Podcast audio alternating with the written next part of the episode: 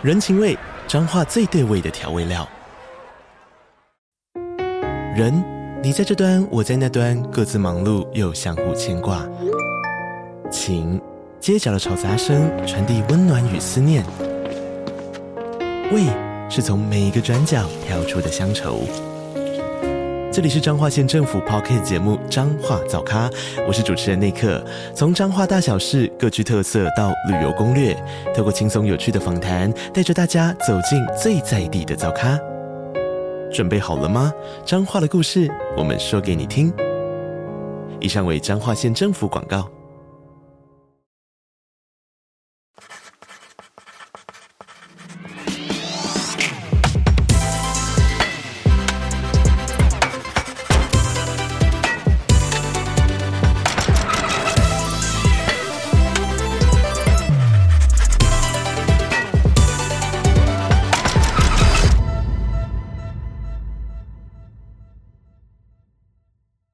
欢迎再次收听建筑家 Podcast，我是博翔。本周是与潘记联合建筑师事务所共同制播的《在建筑之时》系列节目，延续二零二二年播出的《在建筑之前》系列。六集节目为了建筑新鲜人打造了入门建筑业的敲门砖。如果还没有收听的话，可以往回搜寻。今年我们往前迈进一步，伴随听众成长，脱离刚毕业之际的懵懂。每一个建筑专案都是跨部门整合能力的展现，让资源和人力发挥到最大效益，完成每件艰难的任务。本次节目将邀请八组在各类型专案中扮演灵魂人物的来宾，串联起每个专业领域，透过节目的访谈过程，深入了解他们如何成就一座建筑，是正在建筑产业中的建筑人必须一听的人生基本功。那今天这一集是本系列节目的第五集。那结束了前四集，我们在外环去环顾建筑这个产业，我们谈论了结构，我们讨论景观、公务，还有一些像是世界上的大事。那我们现在想要来回到建筑的这个核心，然后我们用类型来讨论建筑。我相信很多的听众可能都是刚毕业的建筑新鲜人。那进到职场之后，我觉得很大的一个挑战是，会突然发现说，哦，原来一个事务所其实对于不同类型的专案，它其实可能是会有比较专精或是擅长的部分。那你可能刚到职了之后，你可能就会投身在不管像是集合住宅的类型、办公室的类型，或者是公共建设的类型，你就会发现说，哎，其实每个类型的建筑都有非常多很深奥、很艰难的部分需要去克服跟了解，就很像是。就突然间重新进到大学里面去学一个新的一个学问，有太多太多的知识需要去整合。那我们接下来这几集就想要从类型这个方向来讨论不同我们会在实务中接触到的案子。那今天第一集呢，我觉得这个内容我觉得很特别，因为是我相信很多的人不管在大学的生涯之中，或是甚至到就业的这几年，可能都不会碰触到，这就是医疗建筑。那医疗建筑为什么会很特殊？因为它不仅是跟人非常息息相关，而且是我们。平常大家可能会敬而远之的部分，好像去了之后就好像就生病了要住院一样，可能想要跟他离得远远的。但其实医疗建筑有非常多很细致的地方，它其实是一个呃功能的集合体，然后它必须要去满足很多的使用上的机能，不管是医护的使用上，或者是病患的使用上。那同时要如何让病患跟医护人员在使用中就可以很舒适，它跟环境又如何去搭配，都是我们这集想要讨论的内容。那我们今天的。两位来宾就是在这方面的专家，让我们一起来欢迎柏真跟胜富两位好。嗨，您好，是主持人好，是。那想要先请柏真跟大家稍微自我介绍一下。好，哎，大家好，呃，我是陈柏真，那我是潘记联合建筑师事务所的呃员工啦。那来事务所已经二十六七年了。那呃我。自己在做有关医疗建筑这一块，其实是占其中的一部分，而且这一部分还好，没有是很大一部分，因为我做的类型南辕北辙，什么都有啊。顺便带一下，因为今天另外一位同事一起来，他倒是专门做医疗，所以我想我们今天在对话讨论的过程当中，应该会蛮有趣的，因为。呃，一个是不务正业，做了很多不同的类型，其中一部分是医疗。那另外一位同事，他都是专门做医疗。我相信我们应该会有一些呃不同的观点或不同的想法。好的，那胜负，哎，我才是应该是那个不务正业的，我是大家好，我是那个潘基联合建筑师事务所的许胜富啊。那我会进到稍微做医疗这件事，因为我一直不敢说这个在做医疗是建筑师的专业，毕竟医疗这个产业真的是非常复杂。然后非常多界面，那应该是说，我过去长期是在国外念书，然后那时候刚好跟上了一次那个医疗界的改革，大概在一九九几年吧，这样会不会透露我的年龄？没事，是大概是这个时间点啊，那刚好就是这样的一个浪潮，那好像建筑师不能缺席，所以在这个架构下，我们就。因为我很认真跟着老师学习，所以老师就带着我。然后其实那个时代应该是所有建筑师对医疗都还懵懵懂懂，所以即使到现在，我也是跟着 C 这一批的大伙一直学习，怎么样用建筑的角度让这个医院可以走向下个世纪。嗯哼，对。那我其实，在潘记时间并不是很长，大概七年的时间。但是长期以来，就是从不同的事务所接触到不同医疗的观念。那我想这个部分可能也可以参差着，把大家不同的想法可以把它串联在一起。那我觉得这也是一个做医院的时候会接触到不同的观念，然后大家会有新的想法。哦，那这个可以之后我们再做一些讨论，这样。好。那其实我们这一集有想要从一个点出发，嗯、就是如果很多的听众对于医疗建筑不是很了解的话，其实也可以先在这边按暂停。然后我们 GJP 其实有拍摄了三集节目，叫做《地震带上的偏向医疗》。我觉得那算是一个蛮好的入门的，因为在准备这一集的内容的时候，其实就是去看了那三集节目，其实就可以了解到我们 GJP 如何踏到我们医疗建筑这个领域。因为其实医疗建筑是一个很专门、很专门的项目。因为当时候我自己在留学的时候，其实就有听说这件事情，因为我刚好有一位教授，他的设计课就是专门在做医疗建筑这一块，然后就是当时候就看他们那一组的人每个都很辛苦，他们甚至还有一个实验课是他们要做个一比一的病房。他们就是用一些教室里面的一些隔板啊，然后一些大桌子啊，然后去模拟出就是一个病房的格局。然后看他们的展板上会讨论很多，不管像是那些抽换器、空调，然后跟灯光相关的东西，就顿时间了解说，哇，这个医疗建筑绝对是博大精深、超级困难的。对，在上期节目中其实就有提到说，医疗建筑是一个非常非常功能取向的部分，因为每个院所它其实都有它自己。个人的个人习惯或者是 DNA，那建筑师他们其其实比较像是一个功能的整合者，如何把这些大家的需求给做到一个很妥善的整合了之后，然后再来去达到自己个人表现，然后如何在一切都完善的状况下，然后同时去。有一个很良好的建筑表现跟建筑设计，然后去回应到这个医院的 DNA 跟他们的一些创院的理念跟精神这样子。那我也想要先请教博真，是说对你来说，就是医疗建筑是什么？然后可不可以跟大家稍微介绍一下？好，那呃，博翔这边是在讲医疗建筑嘛，哈，那为什么不是讲医院？哦，这是在命题上的一个不一样的地方啊。哦医疗建筑不等于医院，那表示说医疗建筑似乎在某种程度上，它是一个比较广泛的一个定位啊。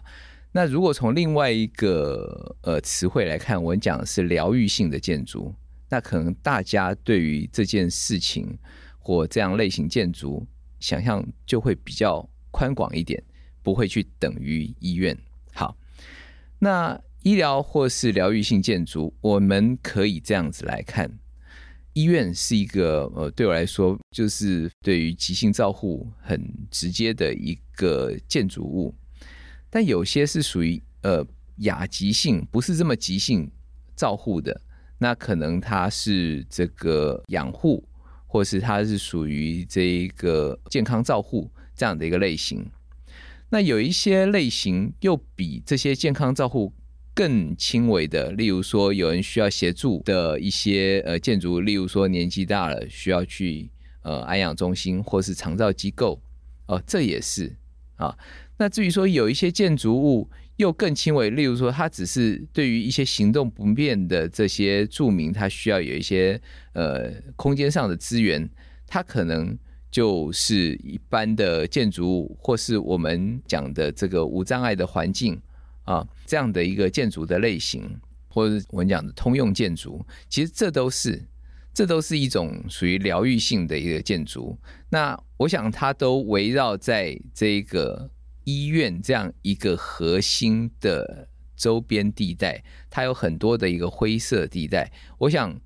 对于做建筑设计，对于做建筑的人，他应该会接触到这样类型的建筑，要比做医院本身还广阔的多，而且要关注的范畴应该是更多元的。呃，这个是我想从这样一个角度切入所谓的医疗建筑这样的一个观点。嗯哼，是。那对于胜负呢？对你来说，我也想延伸一下这个博真这边的讲法，就是说，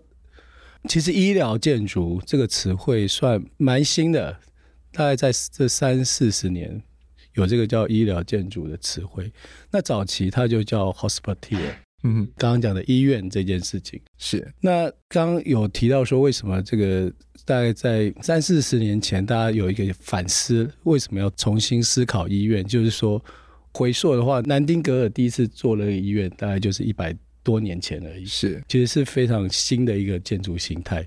他当初的目的其实就是也是为了治疗特殊疾病，就是感染性的疾病。那当然，这个东西就是非常 focus 在一个功能上，所以在那时代，他们其实医院是一个很功能性的东西。是，它就是为了，比如说，当然黑死病是在医院发生前，就是一些感染性的，比如说这个西班牙流感，哦，呃，或是这个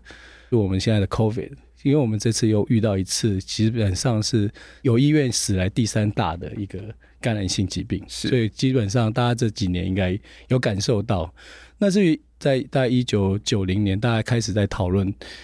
医院建筑这件事情，就是 architecture 开始要加到医院这件事，其实是因为呃那时候有一个数据啦，就是说其实这些感染性疾病因为医疗技术的进步，它已经慢慢的消失了。是，所以后来。基本上，以前的话，可能进到医院四成的人会因为感染性疾病过世。后面发现，哎，其实大概只有五 percent 的人会因为感染性疾病过世。所以，这对这么短的一个医院的历史上，它其实做了一个非常大幅度的修正，就是变成它会慢慢需要以慢性疾病为主。那慢性疾病表示在医院里面的人，他其实是生活在医院里的。只是时间长短，所以它变成一个生活场域，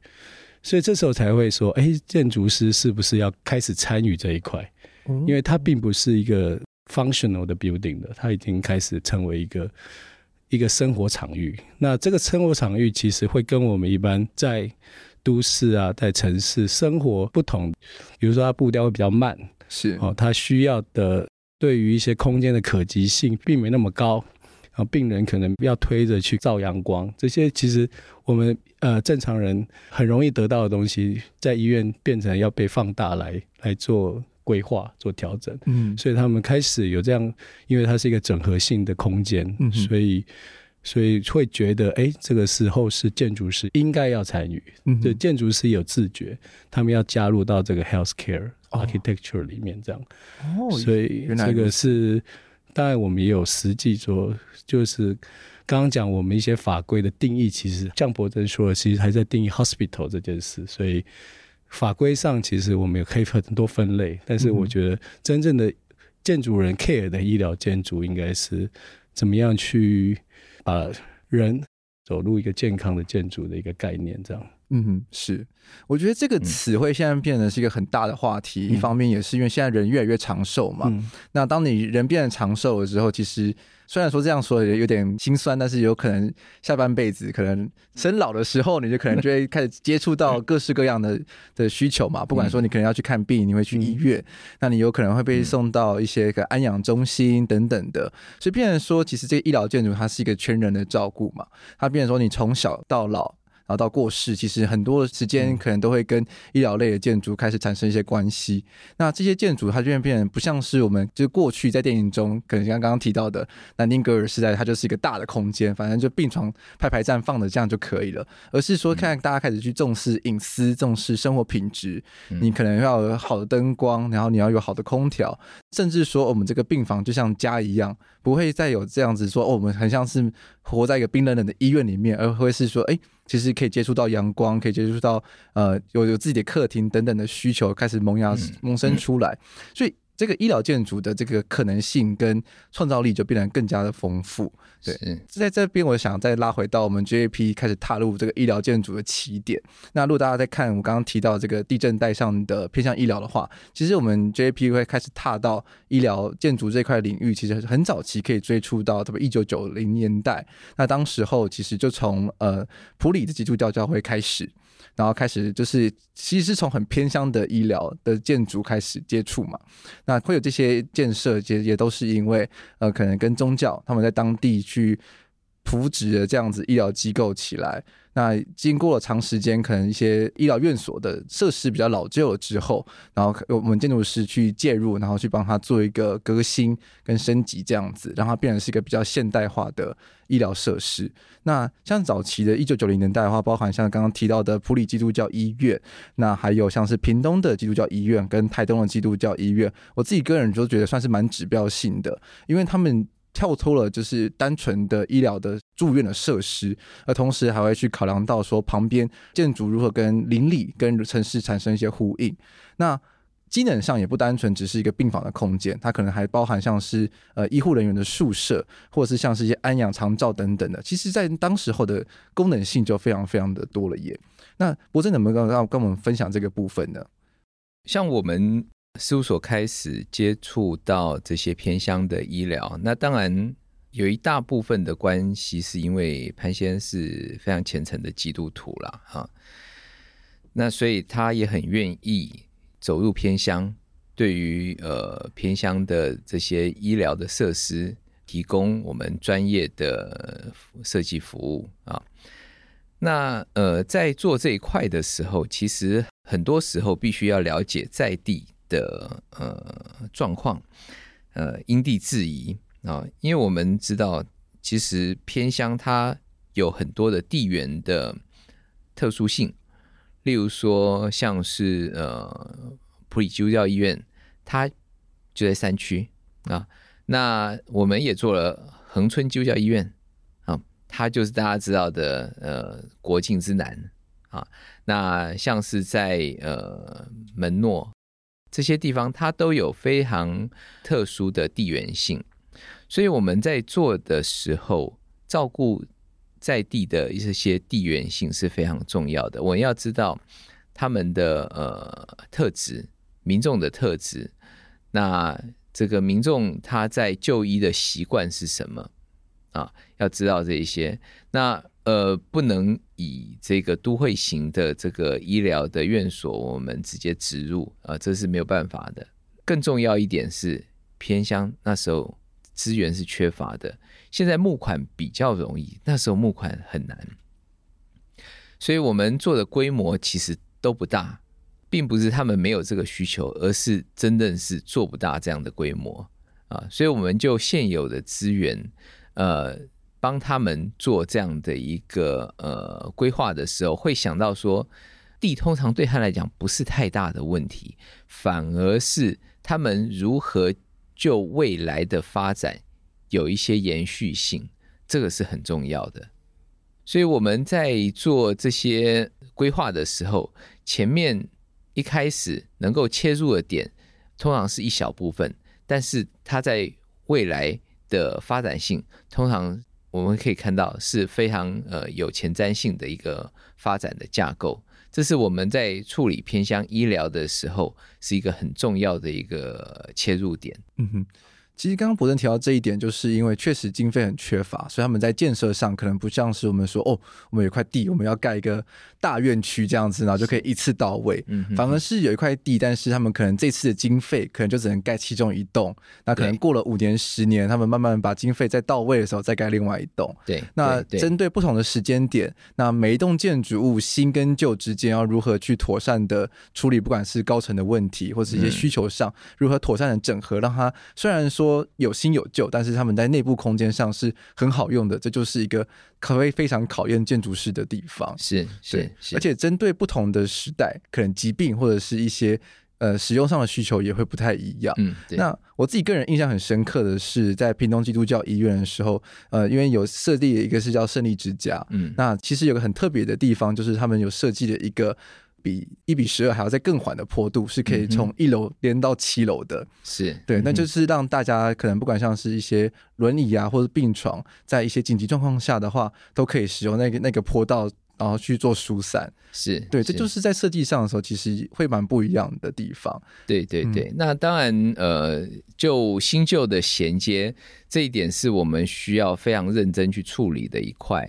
那举个例子，在台东基督教医院。我们前几年做了他们的直线加速洞，是那因为他们空间需求关系，也不能把旧的这一个楼栋把它拆掉，因为他们目前还没有这样的一个能力，把旧的部分全部推平一起盖起来。是，所以必须有很多的衔接。那这衔接以现在的无障碍的这个环境来说，电梯的彼此串联到达是很重要的，所以我们。这两栋楼，它的因为新旧关系，高度也不一样，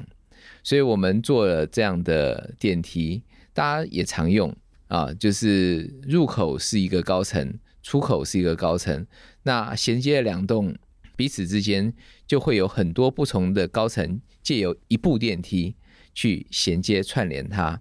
那对业主来讲，这个是非常方便的一件事情。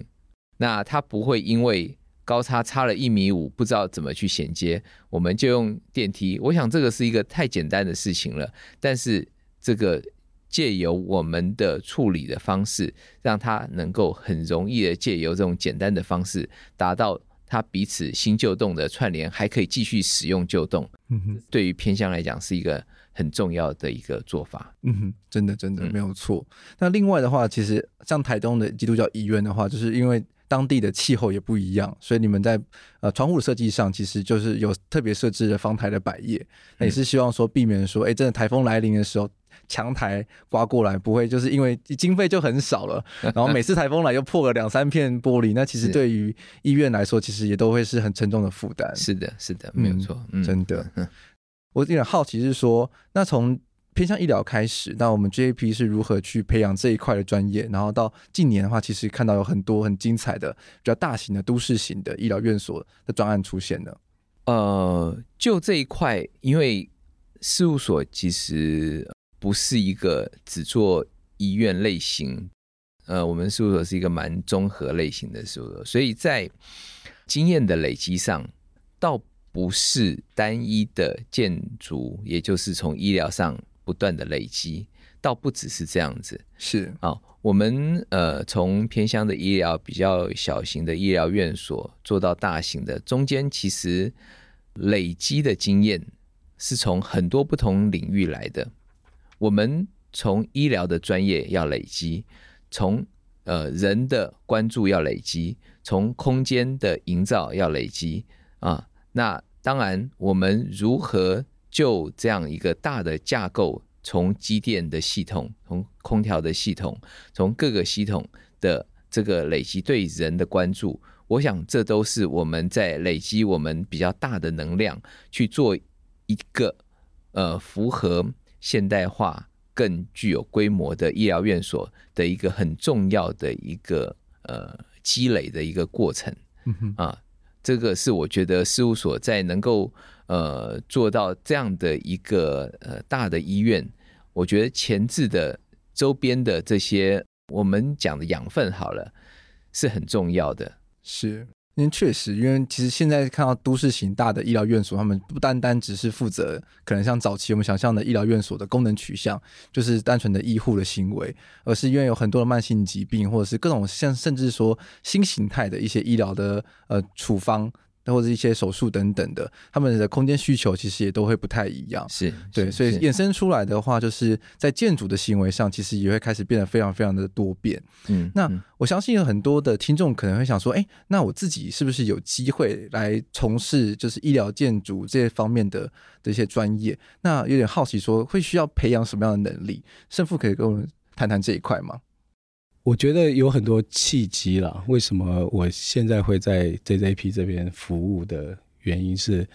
呃，第一个，哎、欸，因为我我是普里人，所以大概九二一地震的时候，我们全家也是经历了九二一。那在那次的地震，唯一留下来的公共建筑就是普里基督教医院。哇，所以也是因为这样子，我们一直在做这一块，是因为有机会的话，我希望第一个我可以。透过医院建筑这个领域，然后去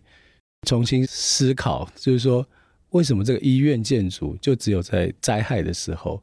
它显得那么重要？是。那当它不是在灾害时期，大家又忽略它。对，所以我那时候非常震撼，是觉得，哎，为什么就是在一个灾后，一个医院还存在在那边，是一个那么重要的事情？嗯哼。那这这是到之后我才开始开始在研究这个医院。也不算研究了，就是有老师带着去去做这些研究。其实那时候在国外的教授，他带给你另外一个想法是说，哎，这个是要让这些病人长久生活的一个空间。是，那所以它不该再是一个灾害建筑，所以它应该是一个我们叫做 salutogenic，就是说是让你变得越来越健康的一种建筑形态。那如果回到刚刚的题目说，诶，什么样的人适合做这个建筑类型？哈，第一个你一定要很愿意 烧脑去做这个事。那我个性上就很很喜欢去解决一些很复杂、很复杂的问题。是，那这些复杂问题呢，其实就是我做建筑觉得最有趣的部分。好，那在这么多的整合下，你会发现，诶，我真的缺少很多东西，因为这个医院太机能的时候。你开始去寻找什么样的空间可以去融入到这个医院的设计。嗯。那因为这个没有很多 case study 的建筑形态，所以你开始去寻找，哎，是不是其实有很多像我一样的人不了解医院的实际的运作，他会想象是一个 futuristic 的医院，哦，是一个很多电脑的哦。但是我的个性，我比较喜欢他跟人有接触，所以我后来就会深深被。事务所这边的安养建筑吸引到，所以因为有些空间，我会觉得，比如说在门口设计也可以让病患坐在那边，应该是换鞋，或是让他那边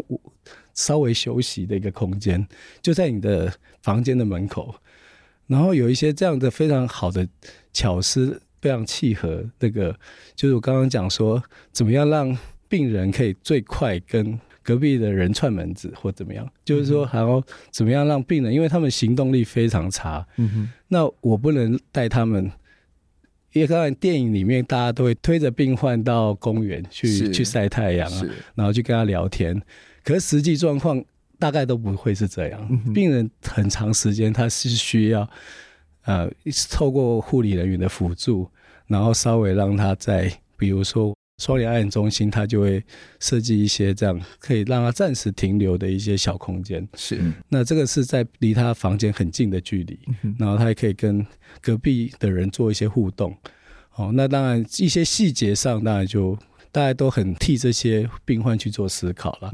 那我觉得这样的一些空间的想法，其实会让这个整个医院建筑。非常有意思，嗯，那所以我非常喜欢去思考这样的空间的可能性。嗯，哦，那当然往下走，它的复杂性又延伸到，哎，我要设计给儿童专用的医院，OK，那我要给产妇专用的医院，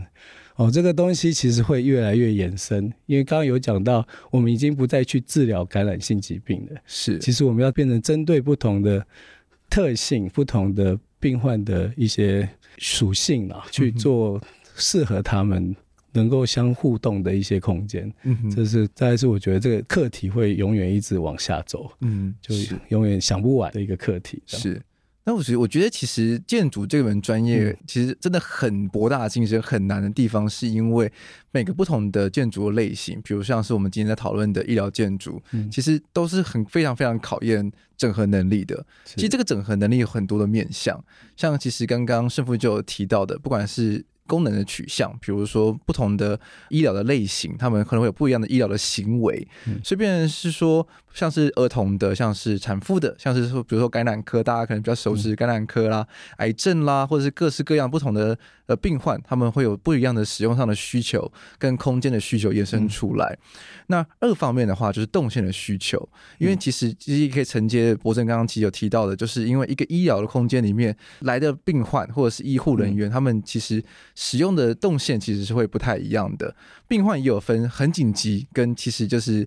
比较不紧急一点的，或者是一些他们可能是慢性疾病的，他只在领药，所以要如何去把这些不同的动线给梳理出来，这背后真的就是非常非常的烧脑筋。然后如何把这些不同的医疗的空间散布在一栋建筑物里面，然后它是一个可能不同的疾病，然后是有距离或者是可以连扣在一起，这其实也都是在考验就是建筑师的。空间布置的能力了。那其实像是我们刚刚有带到说，现在的呃医疗的建筑其实算是一个全人照顾嘛，就是开始有了一些安养啊、长照的需求之后，那如何在这些医疗设施里面去提供一些适度的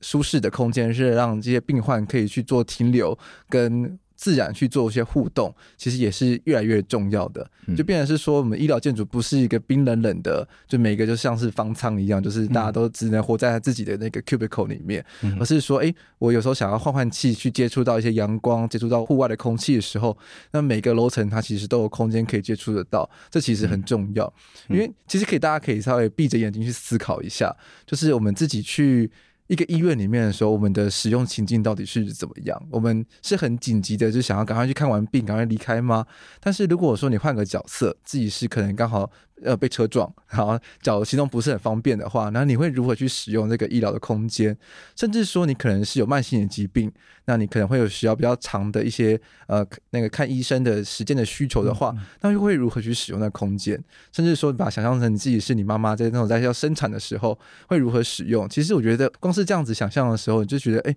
这个医院真的有很多要操作的地方耶。嗯，那柏升在操作这个医疗建筑的时候，你觉得有什么样的专业技能是很重要的呢？我这样来说吧，就是延续刚刚的议题，就是说，呃，胜富有分享了他从呃这个学习医疗建筑医院这一块的呃切入的一个想法啊。那今天节目一开始有说，其实我我是有点不务正业，我什么类型都做。其实他提供给我了一个很重要的养分。这个养分来自于不同呃建筑类型的它的一些关注点。我举个例子来说吧，呃，像是我们在做高科技厂房的时候，他非常关注效率这件事情。那在医院里面，效率很重要。那缩短人的行走距离这方面，其实对于呃抢救的时间是很重要的。所以，我们对于医院的组织架构很重要。好，那例如说医院有复杂的机电系统，那我做过这一个呃国家实验室同步辐射，它有非常极度复杂的机电系统，那它其实也带给我了一些养分，如何去对于复杂的机电系统可以去关注去做整合，知道什么样的可能性。你要知道有很多的可能性，才知道有一些管线。它是可以怎么配置，是一个好的一个做法。那刚刚有提到，对于这一个活动，在医院里面，可能不只是去看病而已，它可能需要一些长时间停留。那像我们做了中原大学的校舍，其实我们跟逢甲大学，我在里面就会去思考，怎么样学生跟学生在下课的时候，他彼此之间相处，在校园里面有好的一个共同。讨论休憩的一个好的环境，这也带给我了另外一个层次的养分。那像是我做了呃这个联发科技的总部大楼，它有几千人在里面运作，它运作彼此之间的关系、组织的架构，它在流动的时候，人的复杂性，这也带给我在做医院的操作的这些呃彼此之间不同空间的组织的一个养分。那当然，呃，学生宿舍我们也做。那对于呃病房的安排架构，这也是一个很重要的一个过去学习的一个一个来源。是好，所以我会觉得说，从学习这些操作不同类型的角度切进去医院来看，医院其实就是要这些东西，是要有很多不同的逻辑思考啊。医院就各种类型来讲，它算是最复杂了啊。那当然不见得这个要做过很多医院，那才有办法了解。那你可以从以前像胜富去学习医院的专业，你也可以从不同的建筑类型切入到医院，它都可以让你有很多不同的思考的角度。但是还是提醒一点，医院是很复杂的，对于不同的系统、不同的组织都要有很深入的思考，因为一旦某些环节有出错，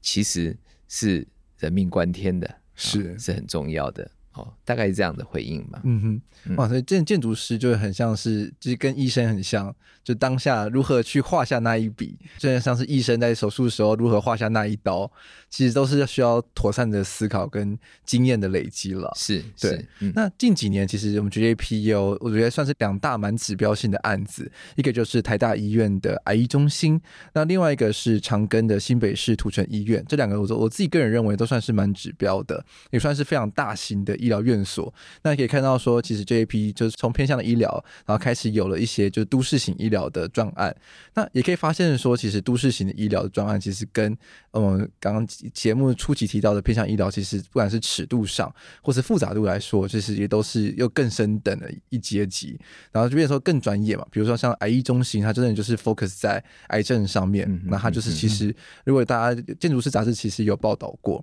那就是针对不同的一些他们医疗。行为，然后就会有各式各样的空间衍生出来。那这个那个剖面看过去，真的觉得精彩。是 是，对。但是另外一方面，除了刚刚功能取向的讨论之外，其实癌医中心我自己个人觉得很感动的地方是，它融入了很多很人性化或者是很就人性的空间了。是是，它它不再只是一个冰冷冷的病房这样子的存在，而是有了很多不一样的可能性。那比如像像是翠微生活街。它就是在整个医疗大院所里面，其实有创造出了有点像是 shopping mall 吗？这样子的感觉的一个空间。那另外的话，就是它在整个病房跟呃户外的尺度上，如何去引入风，如何去引入光，这一点我觉得也算是呃有有很多的琢磨。嗯嗯。那其实也可以看到是说，其实医院大家可以想象说。心理上一定都是难过的嘛，要去住院，对，不管是因为什么原因，其实都会是非常的消沉的。嗯、那如何我们建筑师可以借由一些手段，然后去建筑的空间的塑造，然后让大家至少说在使用上是舒服的，然后觉得对未来有希望的，我觉得这就是很重要的一点。嗯，那可以请博登分享一下，就是你有自己有参与过癌医中心的案子吗？呃，癌医中心的部分没有，嗯哼，但是。呃，因为事务所对于呃旁边的专案，我们都会有一些了解。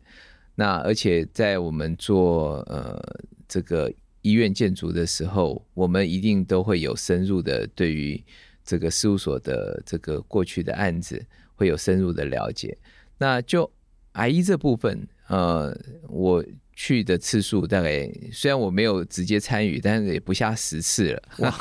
不下十次。那呃，其实，在事务所操作这一块，我觉得切入的点跟呃我们在讨论所谓医疗建筑这一块有很大的一个呃这个关联，因为我们呃开始在说医疗建筑，其实更广义来讲，它是一个疗愈性的一个空间。我们讲空间，我们先不讲建筑，它是一个疗愈性的空间，所以。对于治疗癌症，对于癌症的病患来说，他需要什么样的空间，是我们在赋予这样一个建筑里面非常重要的一个切入点。所以，当我们设定在这样的一个疗愈空间的时候，我们还没有踩进去它的功能，我们就必须要了解说，在这样的一个未来的空间发展里面，什么是必须要去执行的主轴？当这个主轴确立之后，我们再去探讨它有一些功能性的部分。是啊，那所以刚刚您有提到那个翠微生活街，或是希望光塔之类的，这都是我们觉得在这个病患他踏入这栋建筑的时候，他需要给他的一个疗愈的层次有哪一些？它有很大很大的一个层次，是在一开始对于这个建筑物给他的感觉是什么啊？这感觉从外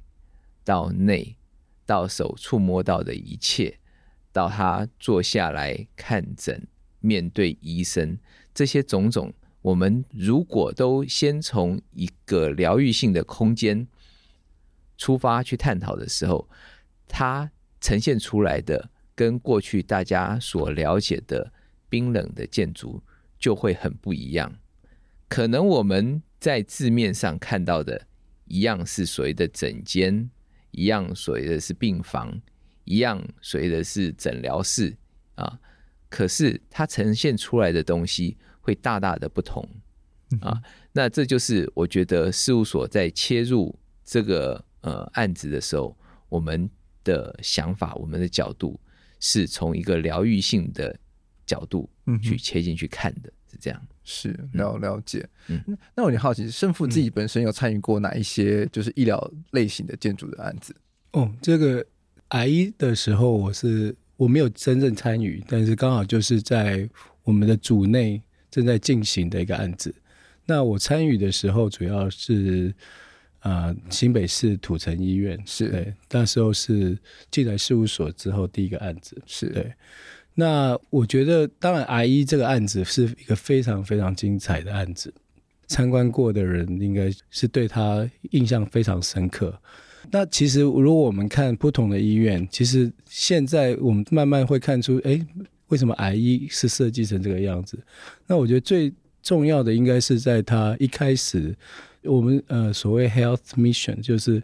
我对于这个医疗行为的目的是什么？那这个现在已经是呃大家很常想要一开始就要把这个医院的特质啊，去把它定义清楚。那这个也是我们在跟业主沟通的时候，也常常会要他们把这个他的目的，就是医疗的目的，把它定义清楚。那像。癌医的话，它当然它是一个癌症医院嘛。那刚刚博真其实已经把癌医的那个空间感已经讲得非常清楚哈。那我们通常比较常接触的是所谓综合医院，是像土城是属于一个综合医院。如果我们简单一个比较，其实你会发现在土城的机电系统、机电空间，它的比例比起癌医是比较大的。是，即使我们觉得 A I E 是非常空间非常宽敞。但是实际上，因为它土城是一个综合医院，它所有的功能是比较复杂，所以它相对它的所有的机电看不到的地方就比较多，这样是。所以有时候它的一开始这个医疗的目的会定义说它会呈现是一个什么样子。那其实医疗并不是说，哎，癌医是一个样子，然后土城是另外一个样子，就表示我们是很 free 在设计这个东西。其实这两个都是非常精准去拿捏这个空间的尺度，是，所以大家都知道啊、呃，他们要的是什么。那癌医因为他是癌症病患，所以在我们的定义来讲，它还是属于慢性的。所以刚刚说，诶，它的走廊一定要比较宽，然后这些空间感，因为他希望你进去是治愈好而出来的。那综合医院它因为比较复杂，而且。它可能像土城就有大概七十几个科室在里面，所以相对它要处理的问题很多，甚至连精神科哦，然后失智的，所以说各种医疗行为它都有。那所以你会发现，它其实是必须要走一个更有效率、更直接，然后就刚刚讲所有的医疗系统，它都要去顾及到的一个。一个一个模式。那当然，我们一开始知道了医院它的目的性之后，我们就可以很精准去计算。这个计算有可能甚至到我一个病房要多少的开放空间哦，甚至因为台湾的法规其实说松是松，但是一些准则还是蛮多的，所以甚至这些都是可以被计算出来的。是，所以我觉得医疗形态会深深影响到它最后的这个空间的 outcome。嗯哼，对。是。那其实承接胜负刚刚提到的这个兔城医院，我觉得它很精彩的地方是它的这个基地的条件，其实也是非常的艰难了。嗯、对，因为它刚好是一个就是山坡地嘛，嗯、然后它旁边又有个五级坡。那听到五级坡，可能很多人没有什么概念，那基本上就是。我记得好像不能开发了吗？不能开发，对，不能开发，四五级都不能开发，对，不能开发了。对，所以变成说，它其实，在基地条件上有非常多的限制条件，是必须要克服的。那在这么艰难的条件之下，你又必须要去设立一个大型的综合医院，然后去满足有一千零五十八床这样子的需求，然后它又有所谓的医疗栋跟宿舍栋这样子的建筑要置入，那其实就非常的复杂嘛。那与其刚刚有提到说，就是科别很多，那就变成说它的交通。量其实也很大，那小小的基地，然后变成说，当时候是采用了一个复层的交通的系统，去把这个人流做分流，然后也把这些就是紧急跟非紧急的动线给分开来。那我觉得这都是在医疗的建筑在布置上，其实都是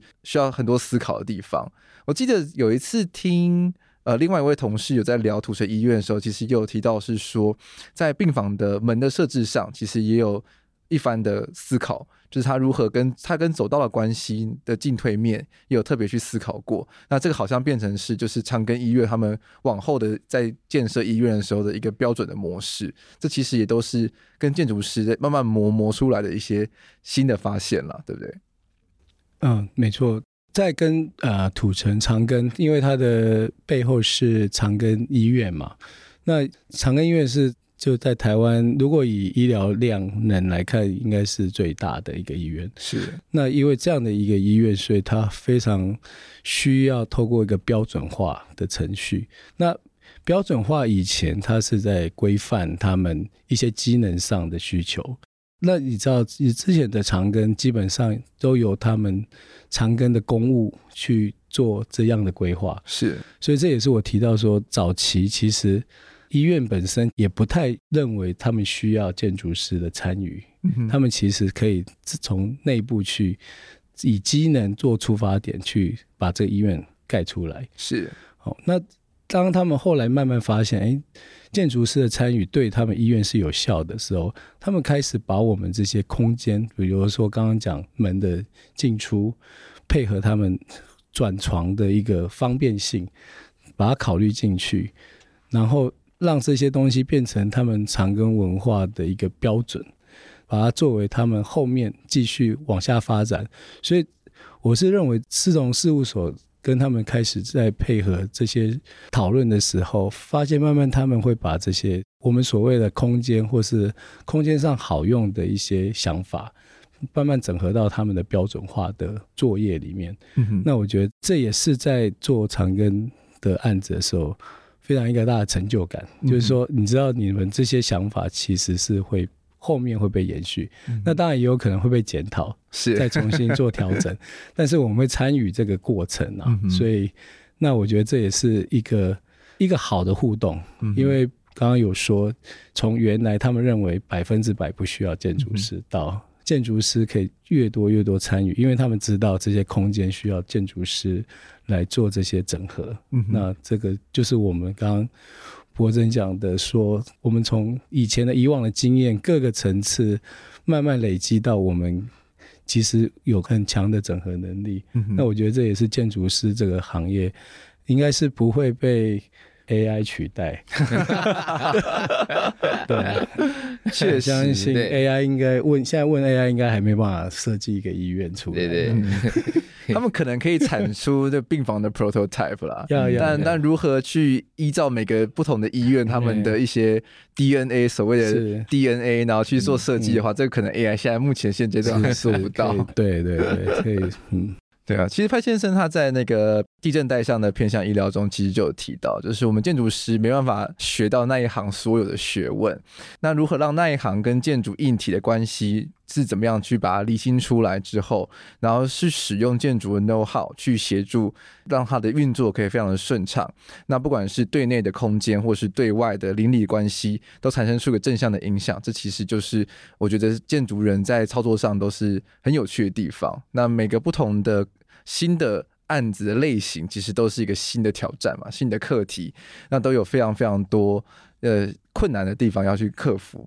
那如何去借由我们建筑的手法，不管是去体现这个企业的精神，或者是医疗的院所的精神，甚至说服务到每一个病患，这其实都是非常难能可贵的地方。那毕竟现在真的是岁数越来越增长，那一个全人照护，我们从小出生到老过世，然后我们接触到的医疗院所行为，其实越来越多元，不不只是医院而已。像我们刚刚提到的长照跟安养，那其实也是近几年。案子量越来越多的部分，那也是博真这一组上面也算是接触到蛮多的嘛。是，那能不能跟我们分享几点，就是在长照安养上面，呃，有些设计的手法或者是需要特别注意的地方？好，我们在做长照安养这样类型的主要对象，当然就是呃年长的长辈啊。是，那我们不管是定义在六十五岁或是更高龄的这个长辈。呃，无非就是呃，我们关注年长这一块的族群啊。那因为是这样子，他们在使用的时候，我觉得很重要的一点就是，他们在自己过去的生活环境里面，已经生活了几十年，是啊，他可能生活了五六十年、六七十年在同一个地方啊。那要让他们。转换一个环境到一个新的地方，先不要讲喜欢，要能够适应它都很困难了。那如何让这些长辈在他们的最黄金的岁月是啊，能够喜欢这样的一个地方？那这是我们关注的事情。那我们关注这样的事情，就必须从这个角度出发，怎么样让他们喜欢？他们喜欢的环境是什么？那我们怎么让他做到他喜欢？你说做到像饭店，他们就喜欢吗？不尽然，因为饭店可能很漂亮，但是不见得是他们适合生活的环境。他们在里面跟医院一样，有很多的层次。他们在里面怎么样有一个可以让他们更健康的环境？是我们首先要去关注的，能够住到健康，我相信这是人类基本的需求。是在里面，呃，怎么样的空间是健康的？当然，我们在今天的节目里面，我觉得有点难，呃，这个非常详尽的描述到每一个点。但是，我们就必须说，健康是一个我们必须让它切入的一个要件。那第二个，我们要关注的是这些长辈，他们在这样的一个年纪进去，就是等着养老上天堂吗？还是他们其实是要活到老学到老？这是我们常常听到的一句话。呃，学习环境对他来讲很重要，学习在人生当中其实是他们继续往下走的一个很重要的动力。啊，所以什么样的环境可以让他们有更多的一个学习？但这个学习是很广义的喽，是很广义的。这个学习包含了他们真正实质上学些什么东西，也包含了人跟人彼此接触的一个学习啊，跟环境的一个接触啊。怎么样学习？我觉得也是在进一步他在心理上的一个很重要的一个层次。嗯，那其实我们讲到这个层次，其实最高的层次就是自我实践啊，这是一个最高的层次。怎么样做到一个自我实现？这个才是我们要呃达到的一个最终极，但是最难。其实一般人他最想要达到的也是这个层次啊。那我们在空间的关注上，怎么去做到这个？我觉得。这个是一个最后的总成，它不是一个点，是一个总成。那什么样的一个总成会达到这样的一个效果？我觉得这可能需要花一个很大的篇幅来去探讨这样的一件事情。嗯啊，那我们呃简单的来说，如果一个长辈可以让他减少卧床的时间，他能够很健康的生活，他在这一个人生中最精华的阶段，他能够活得健康，能够持续呃关注他想关注的事情，持续他在心理的成长。身体是退化的，心理却是成长的。嗯、那他做的事情是可以被认同的啊。那这些事情慢慢就可以累积成他最后他人生的价值。嗯哼。所以我想，就安养老人照护这一块。我们如果只是做呃最基本的这个无障碍的设施，呃适老化的环境，呃很重要啦。但是我觉得略有不足啊、呃。这个略这件事情是有点客气啊，但真的是不足啊、呃。我们是希望能够达到更高的层次，嗯哼啊、呃。所以这件事情在呃医疗建筑疗养环境。我觉得是一个呃，我们应该非常非常需要花很多的精神要去关注的一块，这样子，嗯，对。其实我觉得，对于老人家来说，其实个人的自主性就是没有办法保持个人自主性是很重要的，因为毕竟他们已经习惯这样子的生活模式，或者他们的兴趣这么久的时间。虽然说可能生活环境换了，但他可以在那个环境中保持自己的一些生活的习惯，或者可以让他们的一些社交行为可以延续下去，这都是很重要的事情。对，对，对，对。刚刚大家可能听了之后会觉得说，这样怎么转换成建筑空间呢？那真的就是学问深奥的所在喽。嗯、对，没错，是刚好博真的那个让我想到以前在做类似安养的空间的时候，他们常常会把它做成很拟人化的一个空间说法。是对，比如说在那个像我们的所谓的 sun room，就是阳光室，那他们就会把它叫做是他们可以。早上可以看到喜欢的人的一个空间，是以前有些空间早期其实是我不知道现在还是不是，他们是男女是分开的，是，所以他们在空间的转换，像我们做医院，我们是保护他们到甚至连呼吸都可以帮他们照顾到。那到了他们在做安养空间，可以透过整个呃情绪，比如说，因为他即使到老，他还是有各种的情绪。然后甚至跟年轻人一样，他们会谈恋爱哦，所以这些空间其实他们会把它整合成比较说，哎，你知道有一个案子在呃欧洲很有名的，就是他是为了治疗那个失忆症的，然后他会做很多拟人化的空间，然后就是让他自己觉得他还是活在他的家乡里，然后还甚至可以遇到他的初恋情人。我记得那个案子是不是就是医护人员会打扮成各式各样行行业的人？是是是，对，他说有可能是便利商店店员啊，或者是一些什么卡车司机啊。他里面的老人会去爱上其中的医护人员这样子，对对 对，所以呃，对，就是说这种空间上来讲，会比医院相对有趣很多。是，呃，那也那也是说，为什么未来治疗慢性病的医疗院所会慢慢的朝向。呃，这种更有趣的一些想法，对、嗯、对，是。那我觉得，真的医疗这一块，其实真的能谈的事情非常非常的多。那不管是我们其实谈谈到的是所谓的大健康产业啦，就从生到老到过世，嗯、全光谱来说，就是各式的医疗行为跟院所，其实真的说太多东西可以分享了。那我其实觉得，总归来说，就对于建筑师来说，其实。若不单论就是讨论建筑这一块的话，我觉得其实每个人自己的身体的健康才是最重要的。是的，如如果不想接触这类型的建筑，那当然说不只是说工作上不接触，或者是说你自己的在身体维持健康下就可以远离这类的建筑的话，其实也都是很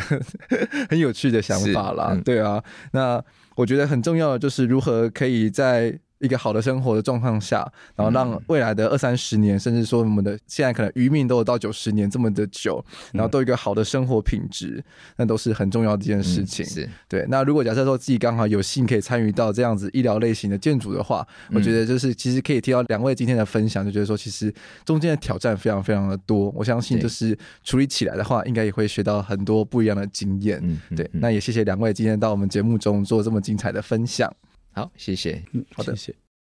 那谢谢你的收听，并且听到最后。如果你喜欢这个系列讨论的内容，会有任何的疑问，都欢迎到 JJP 或建筑家 Podcast 的节目贴文留言告诉我们，我们会请当集的来宾来替你解答。如果喜欢节目，也欢迎在 Apple Podcast、Spotify、YouTube 给予我们五星的评价。那我们下周见，拜拜。